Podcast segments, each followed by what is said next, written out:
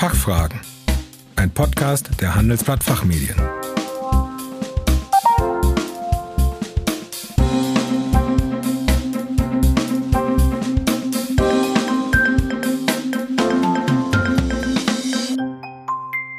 Ich begrüße Sie zu den Handelsblatt Fachfragen. Sie hören Antworten und Handlungsvorschläge zu aktuellen Themen aus Wirtschaft, Recht und Management. Mein Name ist Kerstin Pferdmenges. Unser Thema heute spezielle Rhetorik für den virtuellen Raum. Heute bei mir zu Gast ist Dr. Alexander Kirchner, Geschäftsführer der Kirchner Seminare. Er leitet seit 20 Jahren Seminare über Rhetorik und Dialektik für Führungskräfte, Spezialisten und Politiker. Herr Dr. Kirchner, viele Menschen haben die letzten Wochen, naja, inzwischen kann man schon sagen Monate, im Homeoffice verbracht. Und mittlerweile weiß jeder von uns, dass Zoom nicht nur ein 80er-Jahre-Hit von Klaus Lage ist, sondern stellvertretend für alle Formate des Videochats steht.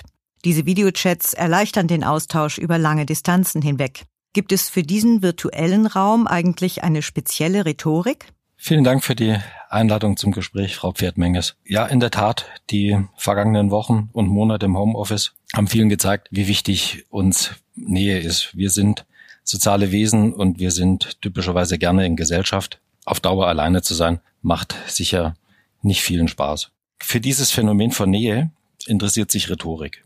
Denn Nähe ist eine Voraussetzung, um Vertrauen zu schaffen. Und wer vertraut, der lässt sich leichter überzeugen. Das ist ein Kernanliegen der Rhetorik. Andere für ein Anliegen zu gewinnen. Und das gilt zunächst mal im digitalen und analogen Raum ganz ähnlich. Mhm. Und trotzdem gibt es aber Unterschiede, wenn ich Sie richtig verstehe. Ja, die gibt es. Ich glaube, dass im virtuellen Raum Nähe und Vertrauen deutlich bewusster hergestellt werden müssen. Ich habe in den vergangenen Wochen viele Beispiele gehört, wie schwer es Managern fiel, den richtigen Ton zu treffen. Einer meiner Kunden erzählte mir vor einigen Tagen, dass er sich in einer Webkonferenz so sehr in Rage geredet hat, dass er im Coaching anschließend die Frage gestellt hat, wie kann ich die Beziehung nun zu meinen oberen Führungskräften wieder kitten?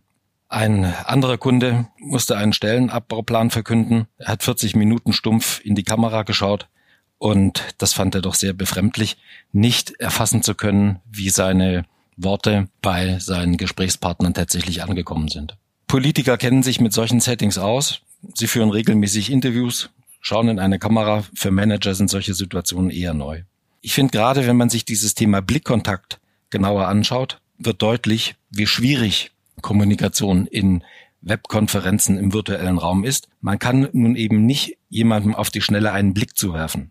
Der digitale Raum hat da eine Filterwirkung und das führt zu Missverständnissen und Fehlinterpretationen. Um auf Ihre Frage zurückzukommen, Frau Pferdmengers, ich glaube, das wesentliche Anliegen der Rhetorik im Virtuellen ist es, Nähe herzustellen und dass man vermeidet, dass die Beteiligten nur Zuschauer sind. Sie sprechen von Nähe. Die scheitert gelegentlich ja schon an einer stabilen Internetverbindung. Was können wir tun, um im digitalen Raum besser zu kommunizieren? Ich glaube, Besser kommunizieren heißt im digitalen Raum bewusster zu kommunizieren. Also dass die Kommunikation bewusster gestaltet wird. Ich will es festmachen an fünf Beobachtungen oder fünf Empfehlungen. Das geht los erstens bei der Themenwahl. Komplexe Themen sind für Webkonferenzen kaum geeignet. Sinnvoller ist es in solchen Situationen, komplexe Themen in einer kleinen Runde vorzubesprechen und tatsächlich in eine große virtuelle Konferenz nur jene Fragen mitzunehmen, die leichter diskutiert werden können. Zweitens glaube ich unbedingt, dass die Kommunikation in Webkonferenzen eine direktivere, eine bewusstere Moderation erfordert. Um es an einem Beispiel festzumachen, sinnvoller ist es zu fragen, Herr Mayer, wie sehen Sie die Situation, statt zu sagen, wer möchte zu dem Thema etwas sagen. Das funktioniert in Präsenzveranstaltungen schon relativ schwer, andere zur Beteiligung zu bringen und online erst recht. Ich glaube auch, dass es für Gruppendiskussionen in Webkonferenzen sehr sinnvoll ist, digitale Handzeichen zu verwenden und einzuführen, sonst geht es drunter und drüber. Eigentlich Empfehlungen, die für den Abteilungsjourfix genauso gelten.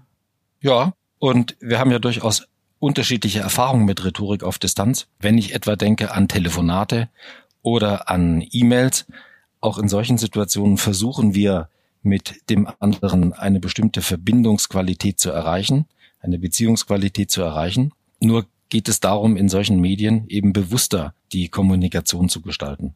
Spezifisch online, um das noch fortzuführen, ist es aus meiner Sicht ratsam, auf Formatwechsel zu achten, um im Gesamten die Aufmerksamkeit hochzuhalten. Formatwechsel heißt also gelegentlich die Folien auszublenden, Whiteboards einzusetzen oder mit Breakout Rooms zu arbeiten, womöglich eine Abfrage mit einzubauen. Online braucht im Gesamten Abwechslung. Nach 40 Minuten Online-Konferenz stur bei demselben Bildschirm wird den Menschen nicht nur langweilig, sondern sie schalten auch in der Konzentration typischerweise ab.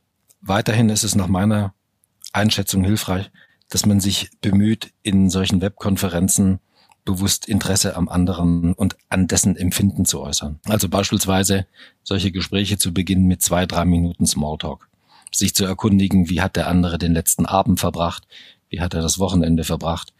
Andernfalls besteht die Gefahr, dass Gespräche im virtuellen Raum sehr funktional sind. Und dieses äh, Funktionale hat Konsequenzen. Dann wird die schlechte Stimmung vom einen Zoom-Meeting in den nächsten Call mit äh, übertragen und das ist für alle Beteiligten eher schwierig. Ich habe jetzt vier Empfehlungen gezählt. Äh, welche ist Ihre fünfte? Analog wie digital ist es aus meiner Sicht das Wichtigste, dass jemand Fragen stellt. Fragen sind generell Ausdruck von Aufmerksamkeit dem anderen gegenüber und sind Ausdruck von Wertschätzung. Fragen helfen uns zu erfassen, wo der Gesprächspartner steht. Und im virtuellen Raum ist das besonders wichtig, weil wir eben Körpersprache nicht erfassen können, weil wir die Mikromimik nicht entschlüsseln können und Fragen insofern Vertrauen schaffen und Nähe herstellen. Ja, die vergangenen Wochen haben gezeigt, dass das Arbeiten remote eine Zukunft hat. Wird es auch unsere Kommunikationskultur verändern? Wo lauern die Gefahren? Ganz grundlegend, glaube ich, wird es die Kommunikationskultur nicht verändern, denn letztlich sind Zoom und Co. ein weiteres Medium für unseren zwischenmenschlichen Austausch, eben mit speziellen Gepflogenheiten. Aber am Ende geht es darum, dass Menschen mit Menschen sprechen und die sind einander mal nah und mal fern. Ich glaube, dass dieser Fokus auf die Inhaltsebene Konsequenzen haben wird, weil manche grundlegende Themen des Zwischenmenschlichen weiterhin ja bleiben werden. Sie werden sich nur andere Ausdrucksformen suchen. Also beispielsweise Machtgebaren, der Wunsch nach Selbstdarstellung oder auch vermeintliche Hilflosigkeit, die zwischen Menschen jeweils eine Rolle spielen, die werden weiterhin bleiben und wir können gespannt sein, welche Form des Ausdrucks dies finden wird. Ja, tatsächlich, das wird wohl auf jeden Fall bleiben. Herr Dr. Kirchner, vielen Dank für das Gespräch. Sehr gerne.